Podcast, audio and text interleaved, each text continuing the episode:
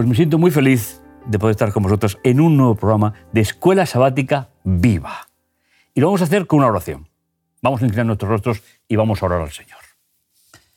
Bendito bondadoso Dios que estás en los cielos, gracias por tu amor y tu misericordia. Gracias Señor por el privilegio de poder estar juntos, por el privilegio Señor de poder abrir tu palabra y acercarnos a ti. Tu Santo Espíritu Señor que nos guíe, nos dirija, para que podamos llevar palabras de aliento que puedan, Señor, ser importantes para nosotros y para todos aquellos que se acerquen a ti en este día. En el dulce nombre de Jesús.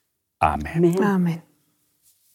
Yo no sé qué os parece el título del programa de hoy, pero a mí me parece como muy ilusionador, ¿no? Jesús, el ancla del alma o el ancla de nuestra vida, ¿eh? que sería un poquito la idea. Y hay un texto que va a ser la introducción al programa de hoy, que lo tenemos en Hebreos capítulo 6, 19 y 20, que por cierto es el comienzo de todo el ministerio de Jesús que nos llegará hasta el capítulo 10. ¿De acuerdo? Y dice, tenemos como firme y segura ancla del alma una esperanza que penetra hasta detrás de la cortina del santuario, hasta donde Jesús, el precursor, entró por nosotros, llegando a ser sumo sacerdote para siempre, por comparación con Melquisedec. Esta es un poquito la idea. A ver, ¿qué, detalles resaltaríais de este versículo? Que creo que tiene palabras que son realmente eh, claves para poder entender desde el capítulo 7 al capítulo 10, ¿eh? ya que es la introducción de ello. A ver, ¿qué os parece lo, de, lo del ancla? Yo, que últimamente me estoy introduciendo un poco en el mundo marítimo, ¿Ah, sí? Sí. Vaya, lo que descubre uno en el programa, ¿eh? Ves los distintos tipos de ancla que hay, como que cada ancla tiene eh, unas características y está diseñada para un firme diferente, ¿no? Y al final, claro, todo lo que venimos hablando de, quién es Jesús, eh, el Jesús Dios, Jesús hombre, claro, se convierte en ese eslabón perfecto que al final está diseñado para llevarnos a un terreno firme, que es el conocimiento y la relación directa con Dios, sin, sin, sin, ese velo que antes, por ejemplo, podía ser necesario como Moisés que se tenía que tapar. o, y, y, me llama mucho la atención, que es que, claro, se notaba que Pablo tiraba mucho al barco también, conocía el mundo. Rosa Blanca, ¿qué te, ¿qué te dice a ti este, este versículo como introducción al tema de hoy? Pues vivimos en un mundo lleno de inseguridad solo vemos inseguridad y hay mucha gente que no sabe dónde cerrarse. un ancla es algo que da seguridad al barco, es algo que nos da seguridad a cada uno de nosotros, que sabemos que si estamos anclados no vamos a ir llevados por las corrientes. Fijaos, en la introducción hay una frase que me gusta mucho. Hebreos 5.11 a 6.20 irrumpe la exposición teológica sobre el sacerdocio de Jesús en nuestro favor, y Pablo inserta allí una advertencia sobre el peligro de apartarse de Jesús. Y comparada con el, arca, con el ancla, no es que yo tenga mucha cultura de, marítima, pero eh, a mí me da la impresión que cuando el barco no echa el ancla está a la merced de la agresión del mar. Y seguramente Pablo había sufrido algún naufragio, que había sufrido algunas cosas por ahí, pues él lo hace y así lo experimenta. Muy bien, pues entonces, em, gustar la buena palabra. ¿eh? Hebreos capítulo 6, versículo 4 y 5. ¿Vale? Dice, porque en efecto es imposible que los que una vez fueron iluminados y probaron el don celestial y llegaron a ser partícipes del Espíritu Santo y probaron la buena palabra de Dios y los poderes del mundo venidero. Fijaos qué exposición hace Pablo. Eh, ¿Sabéis? Esta sería una de las explicaciones bíblicas contra el pecado del Espíritu Santo. Porque el pecado contra el Espíritu Santo no es un pecado en concreto, es una ruptura de relaciones con el que nos lleva mm. a ponernos en contacto con Cristo que es nuestro Salvador. Entonces, Pablo lo explica de esta manera, otros autores lo harán de otra, pero Pablo nos dice, es imposible que los que fueron iluminados y probaron el don celestial y llegaron a ser partícipes del Espíritu Santo y probaron la buena palabra y recayeron, dirá en el versículo 6, sean otra vez renovados.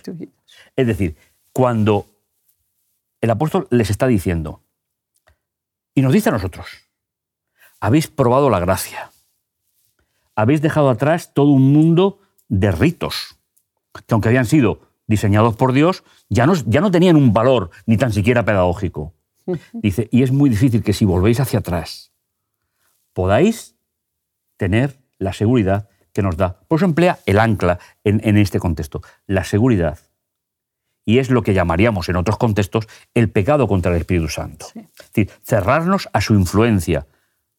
Tal vez recordéis el texto de Juan 14, cuando dice, Él os recordará y os enseñará Todas todo lo que yo os he dicho. Entonces, así empezamos. Gustar la buena palabra sería la primera parte del esquema del programa de hoy. Haber sido iluminados significa haber experimentado el llamado de Dios. Y eso es algo que es importante. Implica la liberación del pecado. La forma verbal aquí sugiere ¿eh? que esta iluminación es un acto de Dios consumado a través de Jesús. Es decir, el resplandor de su gloria, como veíamos en el primer, en el primer tema. Gustaron el don celestial y estaban volviendo hacia atrás y fueron partícipes del Espíritu, del Espíritu Santo. Con lo cual, ¿eh? gustar también la buena palabra de Dios es experimentar personalmente, personalmente la verdad del Evangelio, como nos dirá Primera de Pedro. No sé si podéis aportar algo, eh, qué, qué es lo que nos dice, cómo lo podemos eh, enfrentar el tema. A mí me gusta contar una historia. Venga, sorpréndenos. ¿Os imagináis una mujer joven que conoce a un chico, se enamora, se van los dos juntos y de pronto descubre que está junto a un maltratador? Le pega, le castiga, la humilla, la- le hace la vida insoportable hasta que un día tiene la suerte de que este hombre se enamora de otra y la deja. Entonces conoce a un hombre como debe ser, bondadoso, amoroso, con el que forma una familia, es feliz. Y de pronto el primero que la enamoró vuelve para reconquistarla. ¿Cómo encontraríais que esta mujer se volviera? ¿Qué pensaría su marido de que ahora se alejara con aquel que la maltrató? Parece inconcebible. Y si eso sucediera, sería como para decir, aquí qué está pasando. La diferencia es que Satanás no nos suelta nunca. ¿eh? Satanás no hay manera de que nos suelte. Pero una vez hemos experimentado las bendiciones de tener a Jesús, esa ancla firme, ¿cómo vamos a volver a la inseguridad que nos ocasiona no El, tenerlo? el problema, Rosa Blanca, es que Pa- Pablo lo estaba experimentando a, través de los que estaban volviendo hacia atrás. Es decir, Sí, no sí. es que sea imposible. No, no, Es decir, imposible, no hay nada. Tampoco es que no sea lógico. Es decir, pero por eso él hace una advertencia. ¿eh? Sí. De- decíamos en un programa anterior que las advertencias en el libro van subiendo de tono mientras que se va presentando más fuerte el ministerio de Jesús. Es- es- ese es el, el- el contraste. Entonces, él lo dice muy claro. Las personas que vuelven a sistemas anteriores, aunque tuviesen una vigencia en un momento determinado, se están perdiendo el trabajo del Espíritu Santo en su vida. Y, va más allá, o sea, dice una frase muy fuerte que si queréis la leemos en Hebreos 6.6. Dice, luego se alejan de Dios, ¿no? Dice, es imposible lograr que esas personas vuelvan a arrepentirse. Al rechazar al Hijo de Dios, ellos mismos lo clavan otra vez en la cruz y lo exponen a la vergüenza pública. Es, es- es durísimo. que ¿eh? básicamente sería la historia que has contado, pues esa, esa vergüenza pública o el sentir del marido bueno ¿no? que se ve abandonado por algo que es totalmente inexplicable y fuera de... Y, y muchas veces eh, es que no nos damos cuenta que, que en la vida cristiana alguien tiene que, que sufrir, tiene que morir y tenemos que decidir a quién le damos muerte. Si a nuestra vieja naturaleza, nuestra forma antigua de comprender las cosas, nuestras mm, pasiones o nuestro, yo, al final es nuestro yo, que puede compararse a ese amante tóxico maltratador, porque al final nuestro yo egoísta es lo que hace, con nosotros mismos. o, o, dar muerte a, Cristo. Y, y, al final también es rechazar una vida. Pero que ya estaba hecha. Por eso no es necesario volver a repetirla. No, no, y no, no la repetimos, pero... Pero dices, la perpetúa, sí, o sea, no, no, no, aceptamos los beneficios que nos puede traer a nosotros y nos seguimos quedando con la maldición de vivir con nuestro yo tóxico y maltratado. Mm, mm. La verdad es que, Rosa Blanca, la, historia me ha parecido muy oportuna en este, en este contexto porque sigue siendo una lacra social lamentable y creo que los grupos religiosos no siempre salimos de ese, de ese círculo eh, social. Así que gracias por, la comparación, eh, me parece muy, muy oportuna. No queda más sacrificio por los pecados. Pues no queda más sacrificio, pero, ¿sabéis? Hubo una época que a mí me cuenta pues mi madre, que sea muy mayor, en la que había gente que al leer estos textos decía, ah, pues vamos a hacer una cosa, no nos vamos a bautizar hasta el último momento, vaya que cometamos este pecado y nunca más tengamos opción. Y hubo un grupo de gente que planteaba eso en la iglesia. Entonces, eso no es así. Lo primero, tenemos que destacar qué es exactamente ese pecado. Y aquí en Hebreos nos lo explica muy claramente. Nos da varias características. Tenemos tres. Pisotear al Hijo de Dios, profanar la sangre del pacto y ultrajar al Espíritu Santo. Jesús nos dice a nosotros que perdonemos 70 veces 7, que significa siempre. ¿Será que Él no está dispuesto a hacer algo que nos pide? El problema aquí no es del perdón. Jesús está dispuesto a perdonar siempre, aquí tenemos un problema de arrepentimiento, que lo dice en el mismo texto. ¿Estamos nosotros dispuestos a arrepentirnos? Ahí viene, está la raíz. ¿Y quién nos da el arrepentimiento? ¿Cómo se arrepiente una persona? Es el Espíritu Santo. Por influencia del Espíritu Santo. Claro, si lo hemos agraviado, si lo hemos rechazado. Cuando una persona, y tenemos el ejemplo de Faraón, se ha endurecido en el pecado, la primera vez que haces algo que sabes que no está bien, te remuerde la conciencia. La segunda menos, la tercera, y al final ese remordimiento no existe. Haces el pecado y te sientes tan bien y tan feliz. Eso hace que el arrepentimiento se aleje de ti, no porque Jesús no esté dispuesto a perdonarte, sino porque tú no estás dispuesto a acudir a Él. Y esto es de lo que nos advierte en Hebreos. Pero yo quiero añadir algo más. Hay alguien que sin duda sabemos con seguridad que ha cometido este pecado. Y es el hombre de pecado, porque ha quitado, ha echado por tierra y ha pisoteado el sacerdocio de Cristo. Es el misterio de iniquidad. Ha escondido la gran verdad y ha pretendido ser él en lugar de Dios, el sumo sacerdote.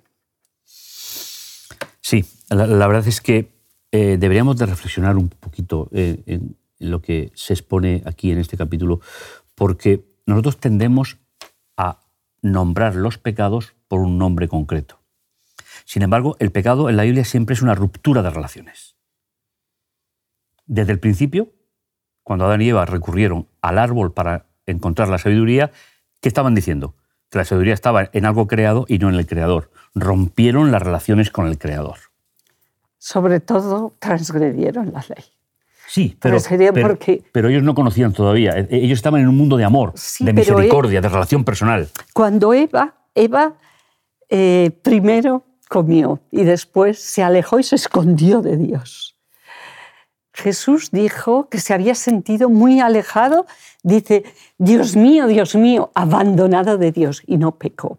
Entonces, tengamos mucho cuidado, hay que matizar, yo sé que tú lo entiendes, pero a lo mejor alguien que nos está escuchando se lleva a confusión. Hay que matizar que la única definición que en la Biblia da de, pecado es transgresión de la ley. Y Elena Guay en varios textos nos dice, la única definición que hay es verdad que el pecado nos separa de Dios. Es verdad que el pecado nos separa. Pero el pecado como definición debemos ir a la Biblia, como hacemos siempre, y ver qué es transgresión de la ley. Sí, también el concepto que utilizamos de ley, porque a veces pensamos que esa ley, y, en, primera de Juan 3, que es cuando define lo que es el pecado, eh, el mandamiento del que está hablando, la ley de que está hablando Juan, termina el capítulo 3 con el nuevo mandamiento, que es el amor. Porque al final eh, la ley de Dios va mucho más allá de los diez mandamientos. O se resumen los diez mandamientos. Exacto, es, como una traducción, pero luego Jesús viene y lo profundiza mucho más. Oísteis que fue dicho y aún nos da una profundidad mucho más grande, porque al final eh, lo que necesitamos es aprender a amar de nuevo, aprender a amar a Dios con todo nuestro corazón, con todas nuestras fuerzas, y amar al prójimo como a nosotros mismos. Y, al final eh, es, es, transgredir la ley del amor. Es cuando dejas de amar, pero es transgresión. Eh, es transgresión de, de esa ley. Y, y luego te alejas, sin duda te alejas. Eh, te avergüenzas. Y te escondes. Y te escondes. y te escondes como el niño pequeño que dice, me han dicho que no tome chocolate. Y se esconde, lleva todo, toda la boca llena. ¿Qué has hecho? Nada. No, yo no, yo no he comido, yo no he hecho nada, iba llenito entero. Pero también todo está basado en un mal concepto de Dios, en el ¿por qué me escondo? ¿Por qué me avergüenzo? ¿Por qué miento? Porque pienso en, Dios como alguien que no quiere lo mejor para mí o que me va a castigar, pero no para mi beneficio, sino por un toma y daca, ¿no? una competencia entre él y yo. Que al final también, si, os fijáis, eh, la primera transgresión de Eva no fue coger la manzana y comer, fue creer la mentira de la serpiente de el día que comáis este fruto, Dios sabe que el día que comáis este fruto os volveréis igual que Él. E, e, esa duda de Dios no quiere lo mejor para ¿Tú crees que si hubiera tenido esa duda y no hubiera comido, no hubiera pecado? Podía haber surgido la duda en su mente y no haberla comido. ¿eh? Ahí, Rosa Blanca, la teología ficción me da mucho miedo. Es decir, lo, que podía haber... No, lo cierto es que lo que hicieron fue romper las relaciones a través del incumplimiento de la ley, como tú decías, pero finalmente es, es lo que realmente el, apóstol les le está diciendo, si volvéis atrás, rompéis las relaciones con el sumo sacerdote celestial. Muy bien, pues continuamos con el itinerario y un título muy sugerente, Cosas mejores. ¿Qué nos cuentas? Pues me gustaría llevaros a Hebreos, Hebreos 6 del 10 al 12. Que si lo leemos dice, pues Dios no es injusto, no olvidará con cuánto esfuerzo habéis trabajado para Él y cómo habéis demostrado su amor por Él sirviendo a otros creyentes, como todavía lo hacéis. Nuestro gran deseo es que sigáis amando a los demás mientras tengáis vida, para asegurarse de que lo que esperan se hará realidad. Entonces no os volveréis torpes ni indiferentes espiritualmente. En cambio, seguiréis el ejemplo de quienes, gracias a su fe y perseverancia, heredan las promesas de Dios. Y mm, me llama la atención aquí tres cosas. A ver, si coincidimos. la primera es que habla de, la perseverancia, del continuar eh, demostrando amor, el amor a Dios, pero sirviendo a los demás. Y, perseverar en esto, en el servir a los demás, ¿no? Y, porque al final un acto así excepcional eh, no define mi carácter ni demuestra nada. Eh, a todos nos gusta, o sin gustarnos, pues nos sale pues porque es la normativa social, una sonrisa o un acto o tal, cuando no nos cuesta nada. Cuando hay que ya permanecer en ello y establecer una relación en la que te tienes que sacrificar tú por, por esa persona que tienes al lado, pues por, por su bienestar, por su crecimiento, eso ya sí que habla ahí. La prueba de fuego. La prueba de fuego. y que al final es, es, eh, compartir este ministerio también de, de Cristo, ¿no? Por, por los demás. ¿sabes? En el texto que has leído, a mí me, me llama la atención la sutileza que Pablo emplea para no ofender a los destinatarios. Aunque se están retirando, Sí. lo, lo hace pues con, una, con un amor, como un cariño. Es decir, está, está poniendo en práctica precisamente es- esa idea. Mano izquierda, sí. Sí, sí. Es decir, es- es- el texto es, es- es precioso, ¿no? Sí. Porque le está diciendo una verdad muy grande. Pero ¿cómo lo hace? Teniendo en cuenta que son seres humanos que tienen derecho a equivocarse y tienen derecho a rectificar. Es, a mí esa idea, eh, leyendo estos textos, me, me ha gustado mucho. No los condena. No los condena, sino que los invita. Los invita. Sí. A ver, teniendo en cuenta que pues eso, era un público que estaba pasando por pruebas, por persecución, eh, al final también hay que comprenderlos, ¿no? Y, y- cuando estás bajo asedio, como que te ciñes a lo mínimo o a lo que te aporta seguridad y muchas veces te olvidas, o sea, sacrificas lo importante por lo urgente Sí, muchas veces. sí, sí. Y, y en nuestra experiencia con Dios nos pasa también, ¿no? Y entonces a veces pues, nos, nos acabamos centrando en, en detalles o hacer grandes gestos o preparar grandes programas, grandes actividades, pero nos olvidamos al final de, de lo que es lo básico, que es el día a día. Una relación con Dios, una relación con el prójimo y, y esos pequeños actos que al final van componiendo el gran cuadro, ¿no? Eh, estoy pensando, por ejemplo, en el evangelismo, cuántas campañas nos gusta hacer y luego nos olvidamos continuar los estudios bíblicos ejemplo. semana a semana, Por- ejemplo, ejemplo, hacer el seguimiento de los interesados. ¿no? Nos cuesta más. Sí. ¿eh? Y, y este detalle que también tiene de, de- de que la, la esperanza, lo que mantiene viva la esperanza, es precisamente eh, eh, expresar eh, nuestra fe a través de actos de amor, de poner en práctica.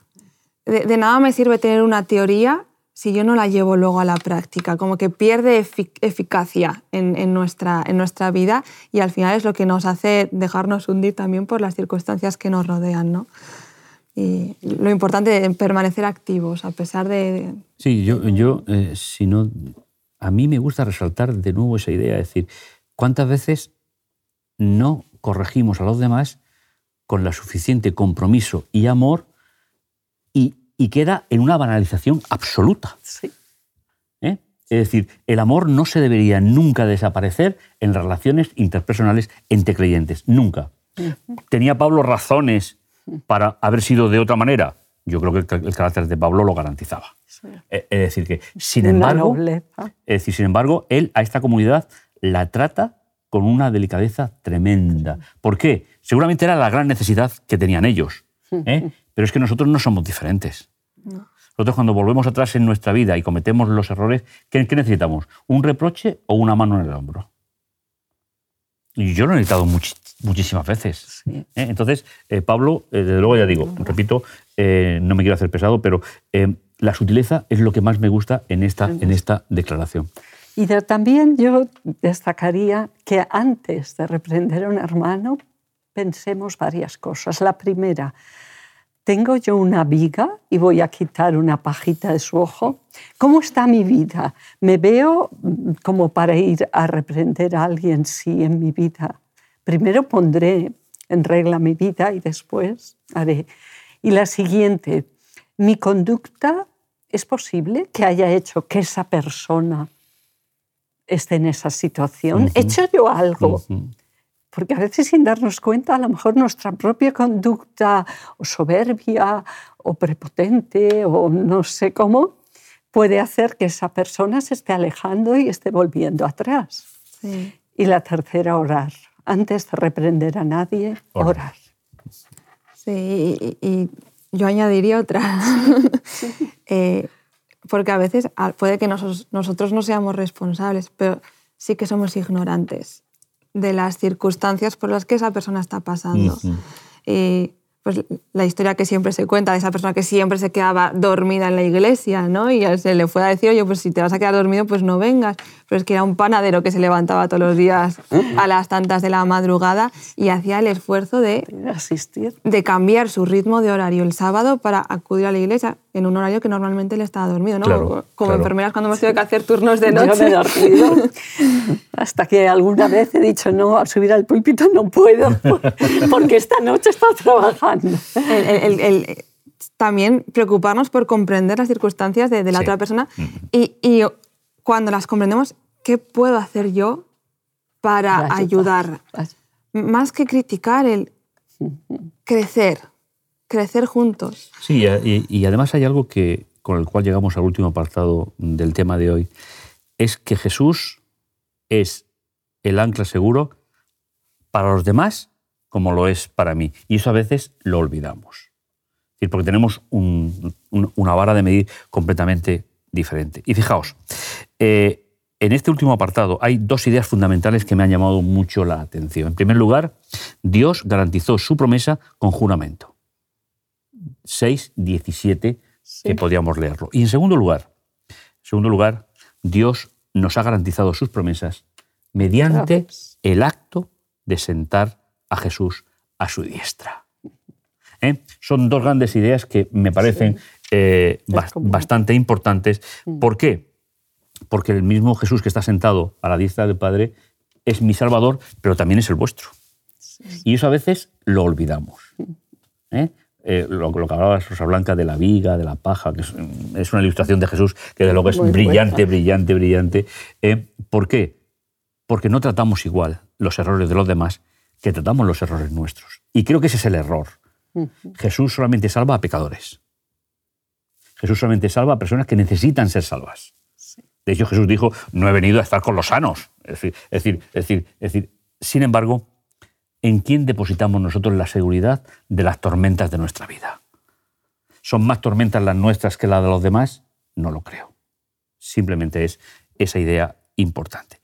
Así que, como conclusión, podemos decir, la guerra contra el yo es la batalla más grande que jamás hayamos peleado los creyentes. La rendición al yo, que era lo, lo que comentabas, Cari, entregando toda la voluntad de Dios, requiere una lucha.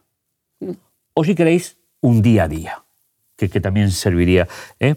Pero para que el alma sea renovada en santidad, debemos someternos ante, ante Dios. Muy bien, las tres frases finales del programa de hoy. A ver, Rosa Blanca. Yo me quedo con el ancla. Tengo un ancla segura y pase lo que pase, no quiero soltarme de esa ancla. Que el Señor me ayude y os ayude a vosotros. A ver, Me quedo un poco con, con la reflexión de la, de la lucha, ¿no? O sea, que, qué poco sentido tiene intentar enfrentarme yo al temporal cuando puedo confiar en la seguridad del ancla. Es mucho mejor rendirme a la seguridad de dejar de luchar, rendirme a la seguridad que me aporta Jesús. hablando de- del discípulo amado, yo concluyo diciendo, Juan deseaba llegar a ser semejante a Jesús y bajo la influencia transformadora del amor de Cristo llegó a ser más manso y más humilde. Yo creo que esa es el ancla segura Sí. que tenemos cada uno de nosotros. Pues como siempre, oye, agradeceros, agradecernos a los tres eh, la posibilidad que el Señor nos ha dado de poder compartir este programa y tendremos otra cita. ¿eh? Seguiremos nuestro itinerario y nos encontraremos en el siguiente programa. Así que muchas Feliz gracias por estar aquí y feliz semana a todos Feliz y nos semana. encontramos. Nos Gracias. encontramos. Te invitamos a tener una experiencia más allá del sábado, convirtiendo tu unidad de acción en una iglesia hogar en donde la Biblia, la oración intercesora, la fraternidad y la testificación sean vuestro estilo de vida. Así experimentaremos un poder renovador en la iglesia y en el cumplimiento de la misión. Suscríbete a nuestro canal de Hot Media para no perderte ninguna escuela sabática viva. Que Dios te bendiga.